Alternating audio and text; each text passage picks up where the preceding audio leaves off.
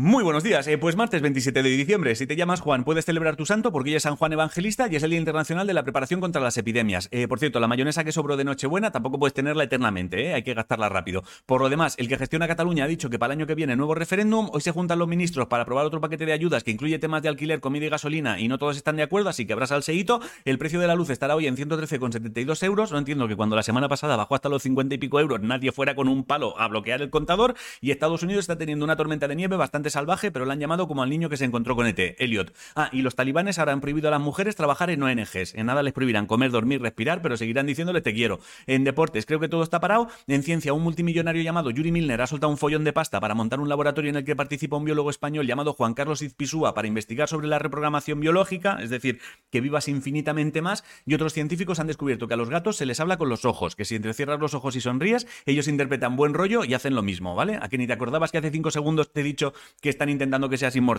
pues eso es lo que tarda tu cerebro en borrar la información, Juan Manuel, 5 segundos. Luego te sorprende no saber dónde ha dejado las llaves. Y en cosas del espacio, un equipo de investigadores dirigido por dos tipos de Canarias dicen que han visto dos planetas de masa similar a la Tierra a 16 años luz de distancia. Y tú y yo, para ver de qué va una peli en Netflix, tenemos que ponernos gafas. Puta vida, tete. En cultura, la novelista francesa Françoise Borduin murió el domingo. Mañana se estrena en cines una peli española llamada Todos lo hacen. Y ojo que la tienda del Museo del MoMA ha pedido vender un modelo de futbolín. Así que a partir de ahora jugar a futbolín es arte. Si no sabes qué comer, no comas porque llevas tres días cebándote como si fueras un animal. La frase de hoy es, donde uno no puede amar más, debe pasar de largo y poco más. Bueno, hoy arranca la cuenta atrás que más vértigo me ha provocado en mi vida, porque el 27 de diciembre del año que viene actuaré en el Wizzing con la versión extendida de Punto para los Locos. Lo he querido recordar porque si a partir de hoy notáis que voy tensando e incluso alguna vez vomito mientras hablo, no es por nada malo, no es un virus ni nada, ¿vale? Es simplemente porque me ha vuelto a venir el vértigo de lo que pasará el 27 de diciembre del año que viene. De hecho, el otro día hablando con un tío me dijo, ¿sabes que necesitas tres realizadores para que se vea bien desde cualquier zona, no? Y dije, por supuesto que lo sé. Mientras un mono en mi cabeza decía, cancela, Tito, cancela.